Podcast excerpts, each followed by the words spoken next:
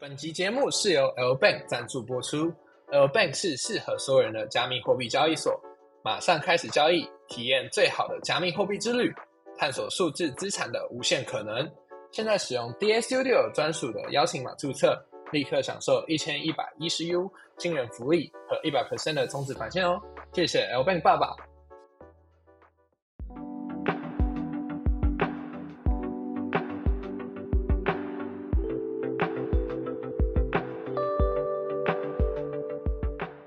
欢迎收听浩宇炫 Podcast，我是今天的主持人子君。本节目浩宇炫是由 DA 交易所联盟共同主持的 Podcast 节目，会有事件回顾、知名人物分享自身经历等等。那我们今天的话，其实请到一个非常非常厉害的人哈，就是我们请到 L Bank 交易所亚太区的负责人 Antonio 来跟我们聊天。然后他自己本身除了是说是 L Bank 现在交易所亚太区的负责人，他之前担任过说全球前五交易所的 CMO，并且他还有有一个是十亿美金，就是。投资孵化加速器的品牌创始人，然后他从六年前就开始有在 crypto 这个领域去做耕耘。那我相信大家一定是对这些哦交易所这高层啊，或者是交易所内部的这些秘密就很有兴趣。那今天就是我们也邀请到说 Antonio 就是上来跟我们聊聊。那 Antonio 你来跟我们大家来打声招呼，然后顺便自我介绍一下，好了。OK OK，Hello Hello，谢谢子君。呃，各位好，我是 Antonio，然后我目前担任的是 L Bank 交易所的亚太区负责人。然后我自己本身是台湾人，呃，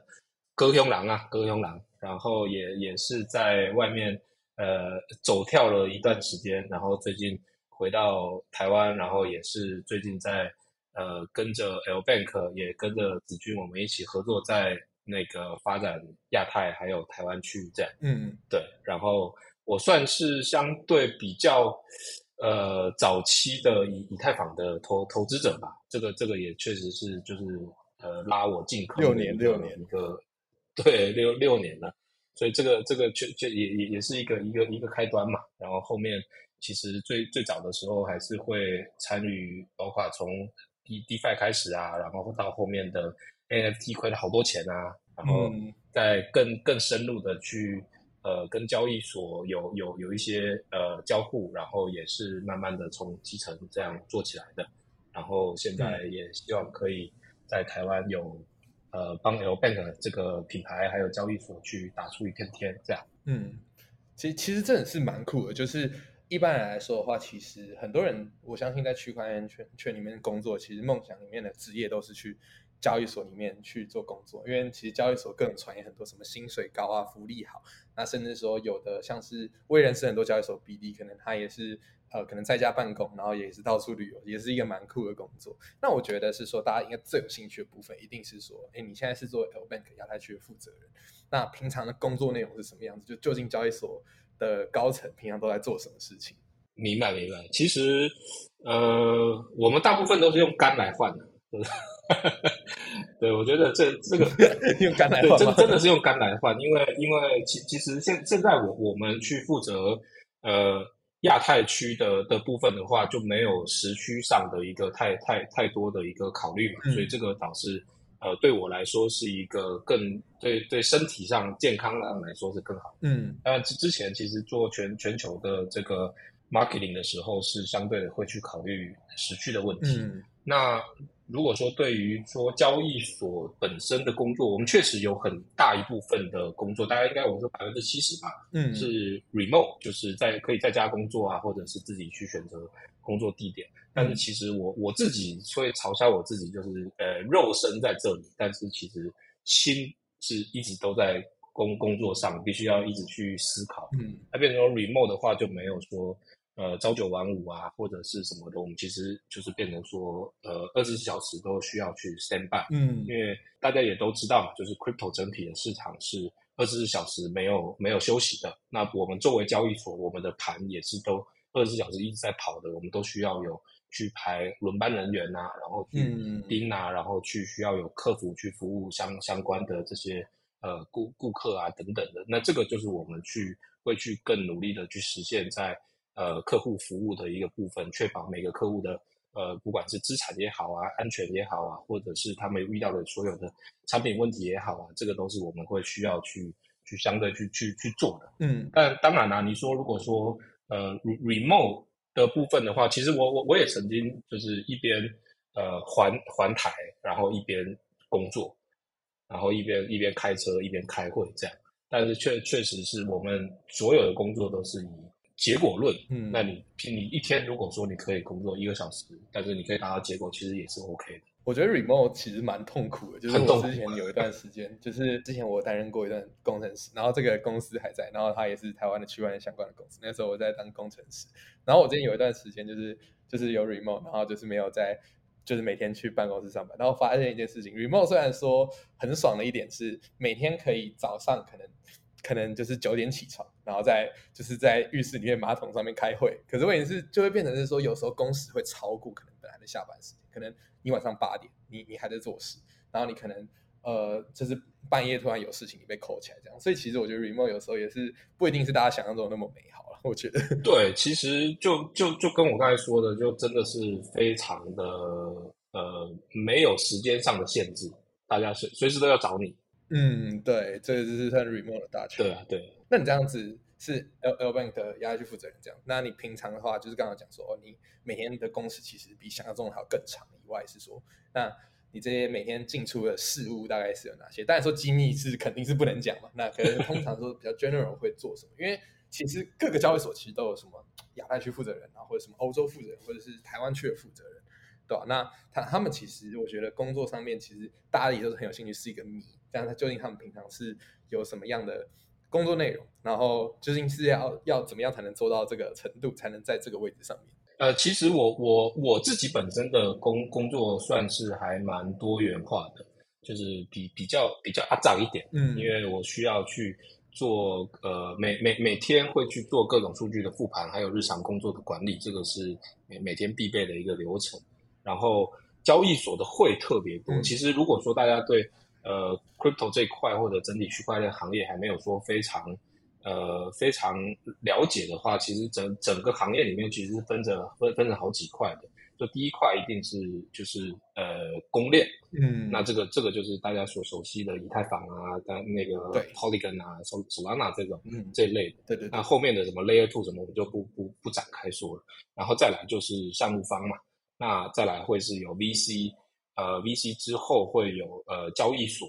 然后交易所再来就会有各种不同的呃 KOL 啊，或者是呃教学的内容的这些团体啊，然后什么等等的，其实会有这这几个不同层次的这个。那交易所里面，它算是去是属于一个平台集散地吧，就是把这些你刚刚我所说的去集散到交易所上面去提供给顾客去做交易。那我们就平常就必须去得关注各个方面的东西，就是项目投资啊、VC 啊什么等等的。那这个也是我我呃每每天或者是每周都会去呃去 touch 到的一个一个呃领域。那包含了包括呃合作伙伴啊，或者是这些行行销市场品牌这些等等的这些，肯定都是要去做的。那更重要的是，呃，每天我们都会收集很多不同顾客的一些反馈啊，然后包括我们在地方市场不同不同国家的一些合法合规的这些管理啊，什么等等的，就变成说，呃，会需要去做到一相对比较全盘的一个够搭啊，就是 有点像是这样的一个意思。呃，对对对对对其实大家跟大家想的并没有什么太太多的了解了解，太太多的出入或不一样啊。嗯对当然，我们作为交易所，肯定也是会每天都去盯行情啊，然后也都是会依照行情的一个市场的一个走势来来提供给我们客户最最好的一个交易深度跟用户体验。这样，对对，所以其实可以说是简单来说，虽然说是高层，可是什么事情都做。对，有点像这种感觉，就是啊，行销我也碰一点，然后品牌形象哦我也做一下，然后可是问题是，呃，整体的话都要在掌控之中，然后包括是说整个团队的时间分配，然后还要怎么样去调度底下人，所以其实比想象中的还要，也不能说比想象中的还要困难，就是绝对不是那一种呃，就是大家普遍都脑袋里面高层那样子，因为其实现在社会上很多人都觉得是说，哦，高层就是在那边坐着，像冠老板一样等大家做事。那 Antonio 刚刚有提到是说，它里面做事内容其实是非常多、非常多、非常杂，然后也加上是 remote 原因，所以其实有时候真的有人说真的不是朝九晚五啊，这真的这这这真的是有有有那个切身经验才能是很清楚的知道，对吧？是一个很酷的，还算是一个很酷的工作吧。是我觉得这个其实更嗯更偏向时间管理大师吧，我感觉。就你得去控制自己的时间呐、而且在那个工作跟像是一些本像家庭或朋友之间的之间的那个时间上协调，我也觉得是 remote 上还蛮困难的。哎、我我都是一边吃饭一边开会，哦，真的吗？这真的是很累。我们刚刚有提到还蛮多，就是就是我们刚刚其实一直提到 L Bank。那 L Bank 这个交易所，其实我觉得台湾大家相对来说比较陌生，因为你如果在路上问的话，就是哎，可能大家会比较知道，可能是像是其实我们平常会提到一些像是呃两大所，或者是一些可能会赞助电视节目之类的。那 L Bank 相对来说的话，其实算是呃应该是二零二零二二零二三年之后才开始接触台湾市场。那然后你作为是说 L Bank 的负责人，就是亚太区负责人，你可以跟我们来介绍一下 L Bank 究竟是一个什么样的交易所，然后为什么大家会就是要用 L Bank？OK 啊，OK 啊，其实 L Bank 在台湾确实大家可能会相对的比较陌生，没有错。但是其实 L Bank 成立的时间还蛮早的，我们在一五年的时候就已经呃在市面上有有还不错的成绩了。就那个时候刚出来的时候，其实我们是针对欧洲还有那个大概欧美国家还有非洲国家，就是亚太区这边反而是我们没有嗯没有，因为其实还蛮蛮蛮竞争的在亚太区。那我们那时候想说就开发蓝海市场，所以一五年的时候就已经在欧就是欧美地区是有一定的用户量了。那包含在因为在欧美地区大家也知道嘛，就是在牌牌照上面啊、合规上面啊，会相对的要求比较严格。所以我们在这一块就是有牌照上面应该算是目前呃，我应该说 Tier Two 或者是甚至是 Tier One 的牌照里面，我们拿到是最多的。我们总共有二十多个牌照，对，嗯那就是在包含在产品上的的多多元性相对的还蛮完整的。那其实我们在亚太区这这这一两年，呃，有打出一些成绩，会因为是我们的那个交易队啊，然后包括我们跟一些呃那个项目的那个社群，其实都走得还蛮近的。那我们会更希望去嗯把我们的，因为我们本身内部是相对扁平化的管理嘛，那我们去跟社群啊，去跟用户的一些沟通上，我们也希望可以反映的更更更快速一点，更直接一点。对，那这个是我们一个交易所的一个特色。那如果说是在那个相对，因为交易所其实很很很注重的是入金嘛，那其实我们在入金的部分，包括嗯法就是法币的支持啊，然后说呃刷卡啊什么等等的，基本上我们现在也支持到呃一百五十种以上的嗯法币吧。哦，那真的很多。对啊，因为牌牌照相对比较完整嘛，就变成说你去嗯做这些就比较不会有比较不会有什么阻碍嘛。对啊，嗯，然。后对，现在其实在，在呃台湾市场这边，我们也是近近几个月，应该说是去去年年底才开始说，呃，希望可以在台湾这边有有一席之地嘛。那我们也是嗯在、在对啊，我我也是今年加入了 Bank 之后，然后去深就是深入的研究了台湾市场啊，然后整个亚太市场，我觉得这块确实是我们可以去、去努力的一块，所以也希望就是在这边可以跟、呃各位有有一个相对更积极的一个互动，这样。嗯，那我我我可以问一个比较血腥一点的问题这应该说。是很多交易所就是比较难去遇到，就是应该这样讲好，就是其实我自己本身也是有做很多交易嘛，所以其实我自己有非常非常多的交易所的账号，那也包括 L Bank。那其实其实我自己的话，就是其实有有发现说交易所它其实都本身它会有一个一个像是一个比较核心的 TA，像是说有些交易所就是主推跟单嘛，那有有些交易所像是说哦币安，那可能全就基本上全世界很多人都知道，然后它就是世界我们常讲的世界第一大所。那还有说一些有的像是像是一些一些交易所就专门上一些就是可能说比较快速上币非常快。那 L Bank 的的这个核心的 TA 跟优势，就是 a n t o n i 以你的以你们作为官方的角度来说的话，你们会是就是想 target 哪一部分？因为简单来说，有有特色才能走出这一段这段厮杀嘛。因为刚刚讲到说，哎，亚洲也是一个大红海，就是很多的交易所哦，很真的非常多，真的非常多。其实我我我们在整体的呃发展上面，我们会更呃，就像刚才说的，其实会相对的更扁平化一点。那我们去接触这些用户，也会、呃更深入到一些散户的一些交易啊，然后去深入到一些想要进入区块链的这这这这一部分的用户。那我们其实在，嗯呃就是教学上面啊，或者是呃区块链的一些基基础的一些知识上面，我们也会去花很多功夫下去，去吸引更多的一些呃散户啊，然后去吸引一些更多的呃，应该说是新手，希望可以加入区块链的的交易里面。那我们我我觉得我们主要 TA 是在这一块。那这一块其实为什么会想要现？因为现在大现在现在属于熊市部分嘛。那为什么大家还是会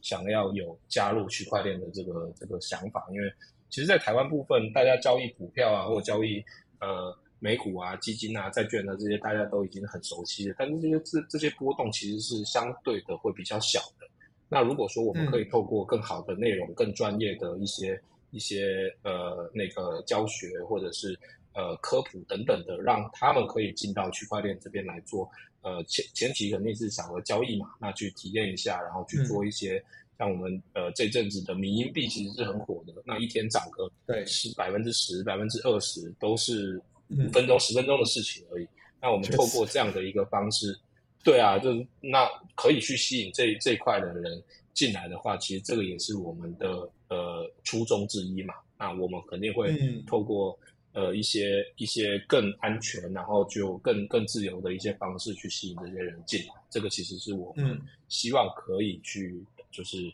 呃 target 的一些用户这样。嗯，了解了解，因为我印象蛮深刻，就 L Bank 其实上币速度是真的蛮快，而且上面的币种非常多。如果我应该没有记错吧？对对对，我们现在币种，我们现在币种应该有超过。八百个八八百多个交易对，这非常多。就光现现货的部分，就我们这这一批在在上民民币的速度应该算是呃全球最快，因为我们前阵子对啊，我们前阵子才在 CMC 上面，嗯，就不是我们自己去去品的，就 CMC 拉出来的，就是在光在现货交易的交易量上面，我们是全球交易所包含币安是排名第五。哇，那非常高哎。对对，那这样非常非常高，因为坦白说。因为因为我自己也是，就是有提到嘛，刚刚提到说，其实我自己也使用过蛮多交易所。那通常的话，就是一些呃，我们大家比较耳熟能详，那以前他们上币速其实蛮慢的，就是说可能说一个月可能就上一两种。那呃，Bank 我记得那个时候超级快。然后可问，可是问题是这个就是有个优点，就是因为在链上交互的时候，就是其实如果我们平常要去去买那些就是在链上新创出来的币，我们要去网站上面查，就查他的那个他的地址嘛。然后他他的东西，然后用我们的那个小狐狸去交互。那可是其实，在这个交互途中的话，其实很容易会发生一些像什么骇客有的没的，就是那一种我们常常听到区块链那种呃不要乱去交互钱包嘛的那种呃被夹的的那种攻击的对对对对对对对。可是如果是就直接是使用这种交易所，尤其是说 L Bank 你还有那么多牌照，然后重点是它上币快，你也可以同时享受到说哦，我可以买到这些呃，就可能相对来说新出来的币。那这样这样，我觉得是一个比较算是一个比较蛮呃更安全的方式啊，比起直接去链上上面扫过去直接找过去。对对，因为这块的话，我觉得就是除了呃除了第一时间可以上一些涨幅比较大的一些币之外，我觉得更重要的是，就像刚才子君说的这个安全的部分。然后还有一块就是，其实呃大家就是散散户可能会更关注就是 gas 币。我可能买一百块钱的一百 U 的的民营币，我要付二十几块的 gas。对，这个就这比较夸张。对，那在交易所的话，就是在 L Bank 的话，其实我们的的那个手续费就是非就是相对的会低非常多。L Bank 的手续费是万几啊？现货的话，现货的手续费是千五，然后合约的手续费是万四。嗯，哦，那那那那其实是算是其实差不多，可是也是偏低的那一批。因为因为我记得记得其他再高一点，对我因为我我们的我们的手续费其实是对标币安的哦，你是对标币安对，因为因为其实这这个手续费好，我记得比币安便宜一点就是合约的话，我记得币安好像万四五还是万呃币安是万六，还是万六，我们是我们都有万四低一点点，对对对对对对对，这这是好的，这是好的，因为其实说真的，刚刚特尼有提到就是说，如果在充这些民营币的时候，其实有时候就是那个 gas 费也非常的。非常的多啊，非常的多。那也有很多是民营币致富的神话，就是我记得之前有人买那个柴犬嘛，西巴伊努，然后他他好像是八千 U，在他创出来的时候，他八千 U 买，然后在后面好像变成什么十五亿美金，应该都说哦，那真的是神话。可是很多这种早期的这种，像是无论是民币或者是新上来的币，这种早期投资者其实被之后享受的红利其实是非常多的。对，那那个时候确确实是这样。今今年也是啊，今年是那个佩佩嘛。哦，那个佩佩很夸张哎，我我我我记得我记得好像我前阵子有看过报道，就是就是好像他买了好像几几十二十六十 U 还多少吧，然后结果之后他翻成两百多 U 他就出掉，然后就最后那那一坨也变成好像八亿美金。对，哎对对对对对，反正好像变几百万还是几亿美金，反正就是非常夸张的数字，对吧？就是这个真的是简单说早期投资者的优势啊，早期投资者的优势。好，那我们扯回来，言归正传就是其实呃，刚刚也有提到说，哎，你在一个前五大交易所担任过 CMO，那呃，我想问一下 Antonio，，就是其实现在还是越来越多人想要去投入区块链行业，因为报告是说我之前的一些同学，就是我有我有些财经系同学啊，然后他还问我说，哎，就是我是不是应该去应征一下交易所的职位这样子？那其实交易所的职位，就是这些工作机会一直都是对大家来说算是一个谜吧，就是。因为比起是说像是可能哦，我要去 Google，我要去 Facebook 当工程师什么之类，那他们其实一些标准啊，或者是一些他可能会问的考题什么这些，都是在网上面都可以查到。可是交易所相对来说资讯，呃，工作资讯没有之前就是没有像这些传统行业那么的透明。那你觉得是说，哎，如果说打这些职场新人，或甚至说一些对交易所有兴趣的人，就是应该要怎么样去准备，然后我才能加入这个区块链的行业？因为我相信你绝对有这个这个这个经验可以来跟大家分享，对。是，其实其实我我觉得，呃，我们说的所谓说的 Web 三的行业，就不管是交易所啊、项目啊，还是说呃 KOL 啊，还是说其他的这些这些呃，包括投投资 VC 这些也都是，就我们都是一个新兴产业。那整体在呃，就是在基基就是很快速发展的这个阶段，其实也就是三五年前。对，所以就变成说，我们大家都还是属于一个新新人的状态。那我之前也是在 Web Two，也是在传统行业去做那个品牌，去做 marketing，去做运营。那我觉得这这一块的话，就变成说，呃，从 Web Two 要进到 Web 三，其实并没有门门槛并没有那么高。其实我们还反而希望有更多有创造力、有想象力、有有有有积极性的这些人去来来加入我们的行业，来加入来加入交易所。那呃，其实工台湾更多的是工程师嘛。那在其实，在技技术这一块，我就没有说非常的非常的懂，我就不自自负其短啊。但是，其实，在在你所你所熟悉的一些一些 coding 的方面。其实更更多的，你去更熟悉相关的一些智能合约啊，或者是想去去熟悉一些就是 consensus 啊什么等等的这个部分，就可以去帮助，就再再加上你之前在 Web2 的基础，就可以帮助你进到就是工工程领域这个方面。包括我们其实交易所是很需要呃 Java 呀，或者是这些这这些相关的这些工程师去进到那个去开开发产品。那说回来，就是我更熟悉的在。呃，branding、marketing 或者是那个 operation 的这一块的部分，其实我们去做的就变成说，可能只是呃宣发的渠道不一样，运营的方式会把 Web Two 的一些一些呃模式去改做成 Web 三，但是其实 One Two Three 基本上都没有说太有有太大的不一样，但是基础知识是一定要有。就是区块链的基础知识，然后行业的一些研究啊，这个东西也也都是大家可以利用自己平常的碎片时间啊，或者是一些呃网上很多相关的教学内容，尤其是 DATA 的网站，对不对？有很多教学内 容可以去看。对，就这个东西，我觉得还是大大家可以去去呃更深入的。如果说真的有兴趣的，因为你如果做做一行爱一行，或者甚至你是。爱一行做一行，你希望可以更深入去了解我平常都在投资什么东西。你到底我投股票跟投比特币有什么不一样的话，有这样的一个好奇心，我觉得进行业都非常的容易。嗯，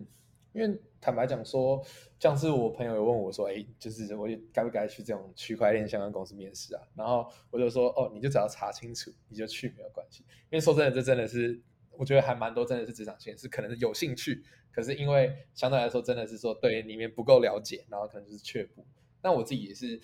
我想验，我想验证一个传说，就是究竟是不是可能说你加入区块链的的，可能是一些薪水什么之类会不会比普通的行业还要高？这个应该是蛮多人想问的，可是应该是没有人敢问的。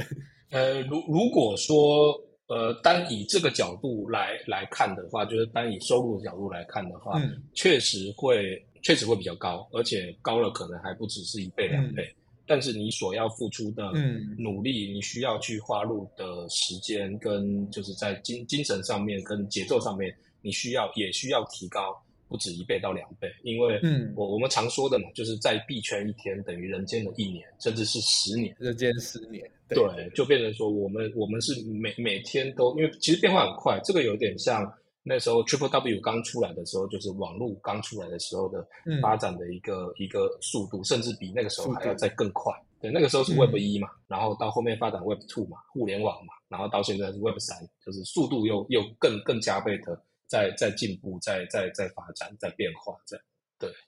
对啊，因为作为一个我自己是算是一个投资者的角度来看的话，我真的是每。算算是每个月都有不一样的热点被发出来，那有时候突然冒出一个 ETH 升级，然后突然又冒什么 Layer 三、Layer two、Layer one，然后 Layer zero 都有，就是基本上每次的热点都不太一样。那也是包括像是这种交易所上面其实推出来的功能也是一个比一个还要多，一个比一个还要快。所以我真的是我觉得可以在这个行业里面，我可以是深深感受到说，这个迭代速度是真的非常快，就是可能本来刚开发出来的技术，可能到呃，可能半年以后，然后甚至说几个月以后，那这个东西已经是算是旧的技术，大家都会。那 NFT 一开始发展也非常快，就是我记得当初一开始我看到 NFT 相关概念，哇，NFT 之春就来了，就整个是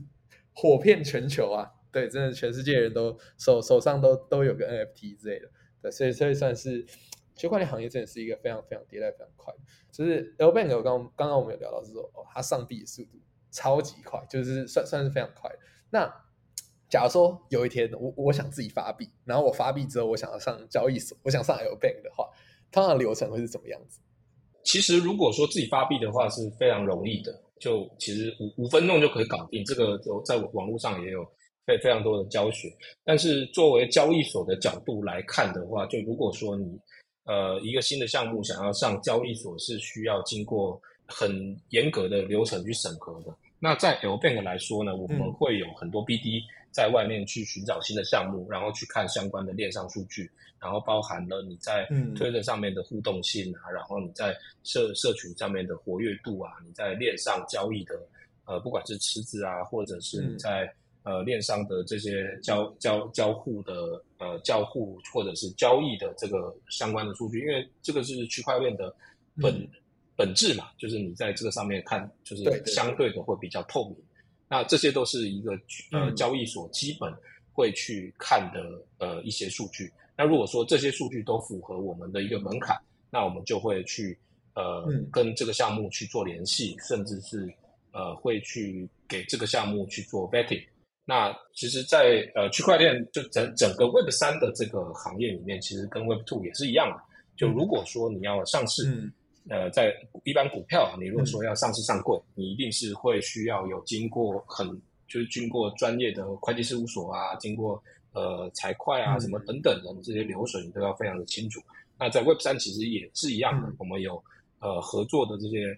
vetting 的公司，那我们就会透过他们去呃给这个项目去做相关的一些审核啊，然后说如果说他们是通过这样的一个一个审核，发出一个证明的话。呃，我们就可以对它进行呃相关上臂的一些技术对接，因为有很多不同的链嘛，所以这个就是技术对接是通常对对，通常都要需要五到十天的时间，然后就可以去呃做上臂的一个一个流程了。那在我们官网其实也有一个呃很明确的一一些上币的一些条件，然后跟申请的表格。对，嗯，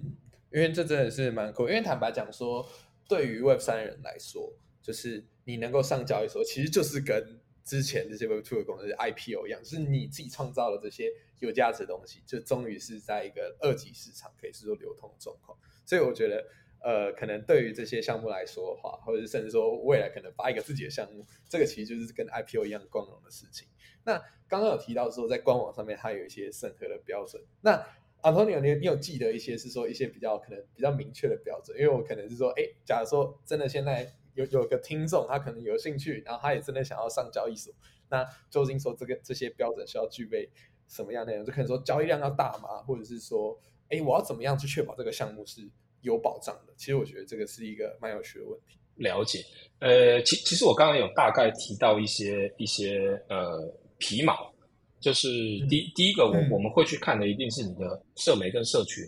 到底呃热度有多少。就是其实我们看我们现在说虽然说是热度，但是其实这个是基于区块链行业背后的一个一个怎么说呢？一个观念，就是我们说的共识系统。因为你要知道，呃呃，区块链上面就是整个 crypto 行业第一个。呃，第一个的币就是 Bitcoin，那 Bitcoin 是也是透过整体 consensus 过来，所以它整体的价价值才会越来越上，就越越来越进一步的上升嘛。那我们去看你的社群啊、社媒啊这些东西，其实也是基于这个一个一个基础。那第二个就是说，如果说你发币，你一定是有池子的，就是我刚才一直说池子池子，这个是什么呢？就是说你要去发币。你一定是需要透过呃你在不同的链上去发币的话，你要去质押这个链的一个一个币，你才能去转换成你要发的这个 A A B C 币，或者甚至是什么还是什么币。那如果说池子越大，就代表说你背后的这个资金量是越雄厚的，就相对的，因为你这个是需要去质押在这个公链上面的嘛，那就变得说相对的会更有呃会更有呃说服力去让交易所。对对对。对，去让交易所去看到你，那就那你变成说，你社群社媒，如果说很多人去关注你这个币，那你在你的池子里面又质押了非常多的呃资产在上面的话，然后就会有相就就会有交互嘛，就会有交易嘛，那这个链链上的数据就会非常的丰富。这个其实就是交易所希望看到的，也是我们审核的一个最主要的标准。那其实你要发一个币，有很多。呃，不同的方式，刚刚说的其实就是交易所去审核一个项目的一个一个标准。但是如果说，呃，站在一个项目方的角度来说的话，你希望去吸引更多的呃 VC 也好啊，吸引更多的散户也好啊，你肯定是要去透过你去不断优化你自己的产品啊，去不断优化你自己的 con consensus 也好，然后去去吸引更多的热度跟资金来发你这个币。对其实最主要还是回回归到，对啊，回回归到本质嘛，就是你产品怎么样，你的共识性怎么样。嗯，对啊，因为因为其实我觉得在做这个呃这些项目审查，应该也是比想象中的还要就多功多多功夫啊，应该是很累的。因为坦白讲，说区块链也是蛮多牛鬼蛇神的，就是就是无论像是一些之前可能大家听过项目，也有可能会 rock 这样子。那其实这样，你你们这样交易所压力会不会比较大？因为毕竟是说。哎，可能上上来这个 B，，然后可能会 rock，还是说你们觉得自己有信心，可以在背景审查的时候就可以有，就是有有一定部分去了解。其实这个会透过两个部分，我们会确保在 L Bank 上线的这些项目是我由我们交易所来做一个呃保证，就是说它不会去随意的 rock 客户，只要是在 L Bank 能上线的项目，它都需要在 L Bank 去质押。很大额度一部分的真金白银，就是不不是代币哦，一定是要在我们这边去质押，呃，很大一部分的保证金，而且它一定会是 U 或者是以太坊或者是比特币相关的资产，这是第一步。那第二步的话，就变成说，它在呃提供流动性的部分是需要由我们交易所跟项目方这边来共同提供相关的流动性。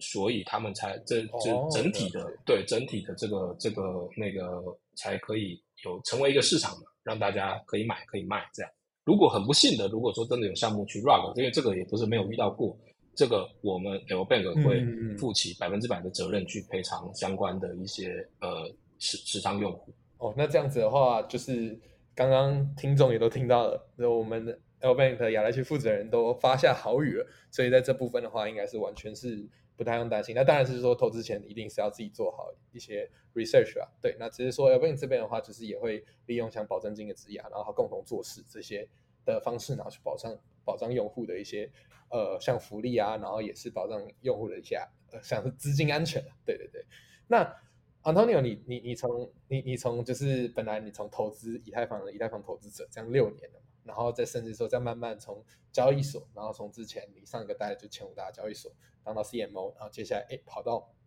L Bank 去当那个这个这个亚太区的负责人负责人。那你觉得是说，哎，你这样六年的投资经验，你觉得接下来你对比特币的看法怎么样？对，因为毕竟是老韭菜嘛，然后也算是大前辈，对，所以你你你给的建议应该是对听众来说是非常有效的。我我我不敢说说有什么投投资建议，还是说因为因为虽虽然是六年老韭菜，但是赔钱也没少赔啊。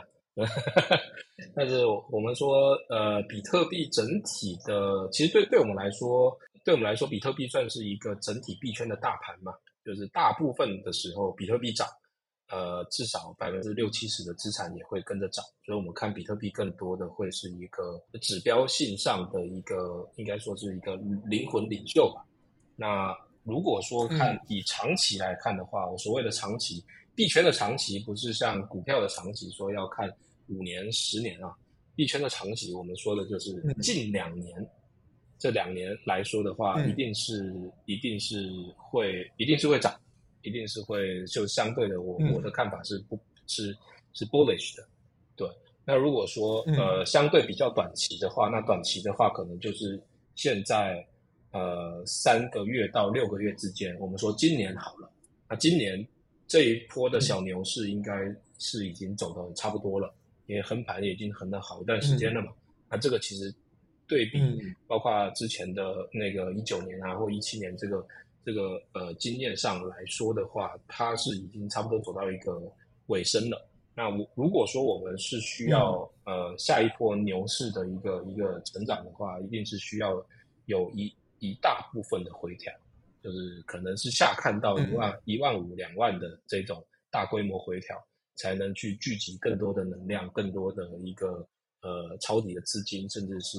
呃 old money，就是那个华尔街啊这些资金进来。才能去开启下一波更更大的牛市，这样对。但是如果说你就看整体，呃，金融包含传统金融这些资资金的的一些呃对比特币的看法的话，其实大大家都是非常看好这个赛道的。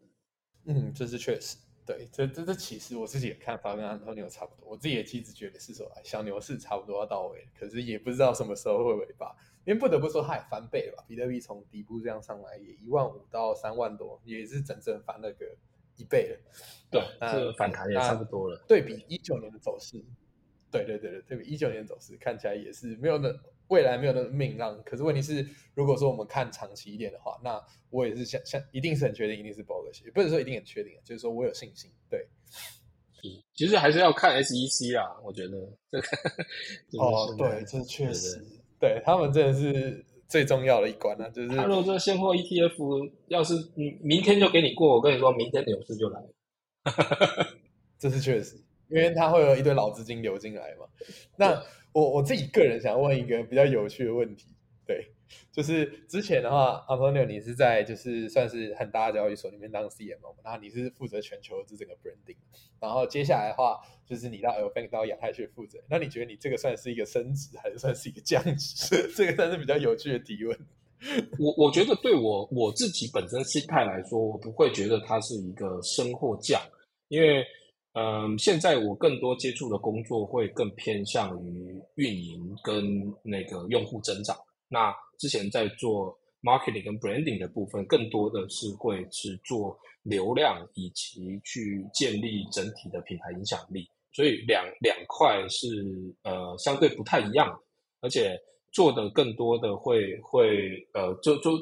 做的工作上面一定是会有不一样，而且面对的客群也都会是有有不一样，虽然是有交叉，但是它在我的工。工作呃，工作的过程跟经验上面的话，我我不会认为它是一个生活奖，我会认为是一个转换，让我自己本身成为一个在 Web 三行业里面更全面的一个一个一个人，然后去接触到的团队啊，接触到的资源也会有有有所有所进步跟扩张。所以对这个对我来说，其实是算是一个挑战，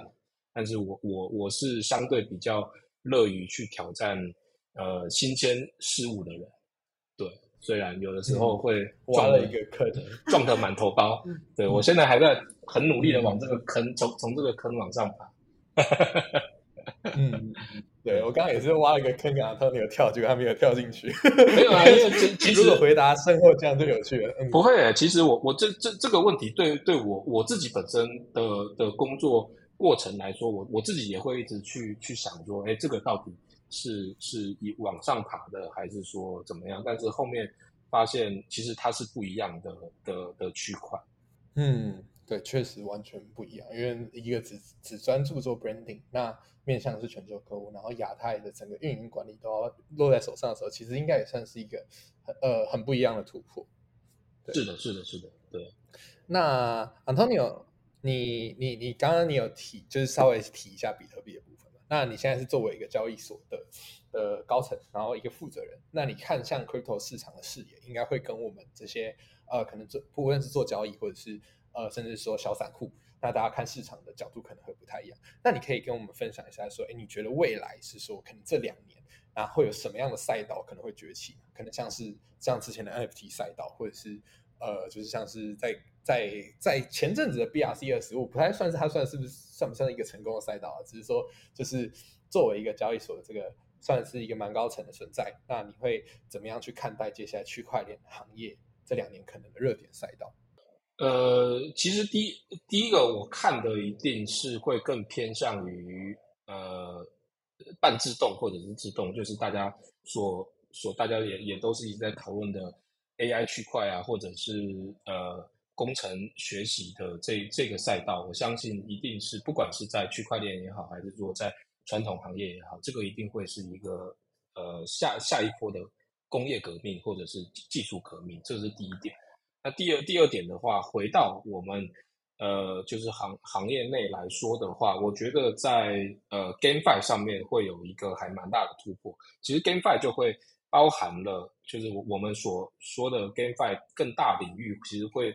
它一个一个好的游戏，优质的游戏里面，其实里面应该会包含了 social，然后里面会包含了呃非常好的一个经经经济体系，就是经济或者是金融体系，然后再来也会包含了子俊刚刚所提到的所谓的 NFT 的资产。那这个其实就是整体 GameFi，如果说可以把这些这这三这三个板块去做到一个。呃，很不错的一个是三 A 规模的这个这个游戏里面的话，那我觉得 GameFi 是会一个是是会是一个非常好的赛道，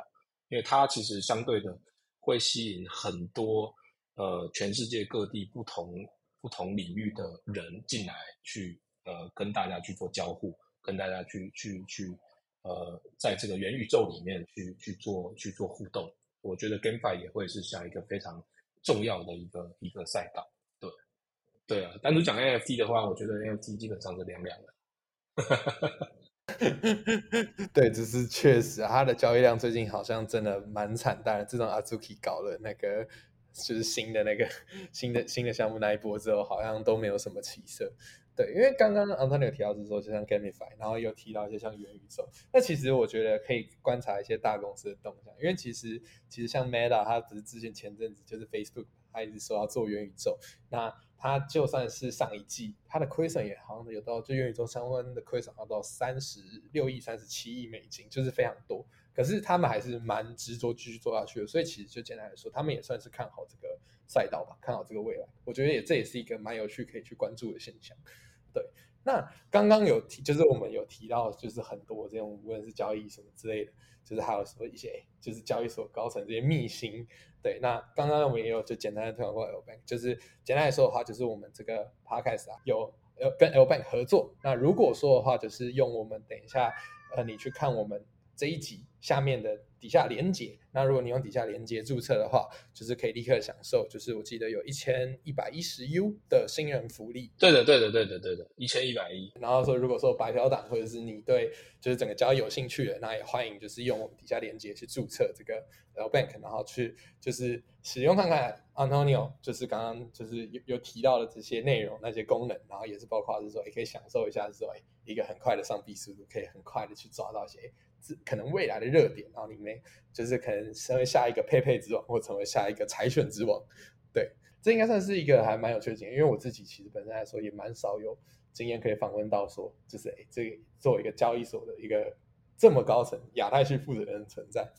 哎，那既然就是我们刚刚有聊很多内容，就我想问一下阿东尼，就是 L Bank 在最近才开始发展亚太地区。对的，对的，对。那现在在台湾的话，到底有多少员工啊？因为其实我我自己自己有认识 Antonio，然后然后有认识一些其他人，可能我也是相对来说我对 L Bank 的在台湾的没有那么了解。对他大家可能会有兴趣，算是访问后的闲聊。对，我们现在在台湾 local 的团队有五个人，就包含我在内，然后当然就是合合作的合作的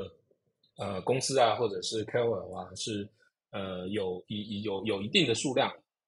对，那如果说是在整个亚太区的，我们团队大概有二十来个人吧。对，目前为止。哎，那 Bank 的总部是在欧洲吗？因为刚好说从欧洲开始发展。对，我们总部是在杜拜。哦，在杜拜啊，那对啊，好酷哦！因为我记得杜拜其实对 Crypto 超级友善。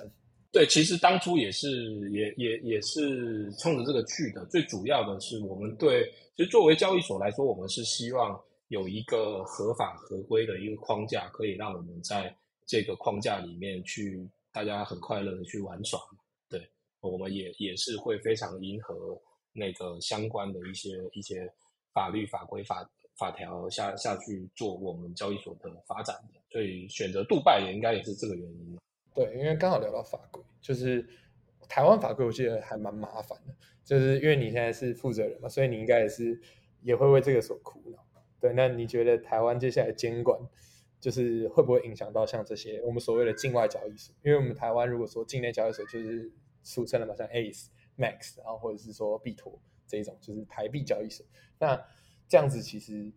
接下来监管可不可可有没有可能对境外的交易所去造成一个是说算挑战吗？嗯，我觉得挑战一定是会有的，但是这个是放在一个呃非常好的方向。其实对我自己来说，我们在台湾去做 L Bank 相关的业务发展。其实我不会把我我们自己放在一个一个呃海外交易所的方那个那个角度来看，因为我们在其实，在台湾我们也很积极的在跟相关部门下去做互动，然后我们也有在台湾就是注注册公司的计划，然后这个是近近期就会落地的。然后包括以后如果说有相关的法法规法条啊，或者是我们需要去筹备的一些一些呃路径，我们是会非常乐意的下去走这个走这个相关的流程的。对，那这个也其实也是对我在我们在台湾的用户也好啊，或者是对我们呃公司有兴趣的一些投资人也好，这个是一个呃必经的过程，所以我们非常乐意的去去。了解了解哦，这个问题其实完全没有 Antonio 蕊过，我是刚刚他丢出来，在想会不会太辛辣一点？就会啊，这个这个一定是我们对啊，我们我们到到各个地方，首先考虑的一定就是，哎，怎么去合法合规的对用户的资产去负起最最最高的责任、最最大的责任一个服务。嗯，对，所以因为其实我觉得台湾人接触到新的交易所的时候，通常都会有一个。就是哦，就有点害怕，是说哦，他会不会有后续这些问题的这些？那 Antonio 就是既然说，哎，其实我也见过本人，我也跟 Antonio 吃过饭，然后，然后其实刚刚也听他聊那么多，那我也是对 Elvin 其实是真的非常有信心的。对，好，那今天的话，其实我们也聊蛮多的，就是我们大概聊了五十分钟左右。那这边的话，其实就从刚刚说，哎，可以听到交易所这个这么高层的人去分享，是关于这些交易所运作之。背后的秘辛啊，然后还有一些经验分享以外呢，那 Antonio 的作为是说，哎，一个非常早期区块链的参与者，然后还有分享一些他的经验。那就是就是我们在这里感谢，就 Antonio 愿意来上我们这个节目，然后也是一样，就我们底下的连接，记得是说可以点点看，就是注册一下，然后去领一下这个一千一百一十 U，就是将近三万三五千台币左右的这个福利。那我相信这个福利，其实在各家交易所里面都是非常丰厚的。对我很少看过那么高的三五万哦，三五万台币哦。对啊对啊对啊，三万台币。这个这个应该之前我应该只有看过一家有这么高，可是问题是就是跟跟其他比的话，基本上这个真的是算是最顶的一批。所以无论你是白嫖党，或者是说你想要交易，也都可以参考看看。对，然后如果有任何的问题的话，也可以在 p o c t 底下留言，然后我都会帮你转达给 Antonio，然后让他来亲自帮你解答。没问题，没问题。OK，好，那我们今天就到这边。OK，好，谢谢大家，大家拜拜。谢谢子君，谢谢 DA。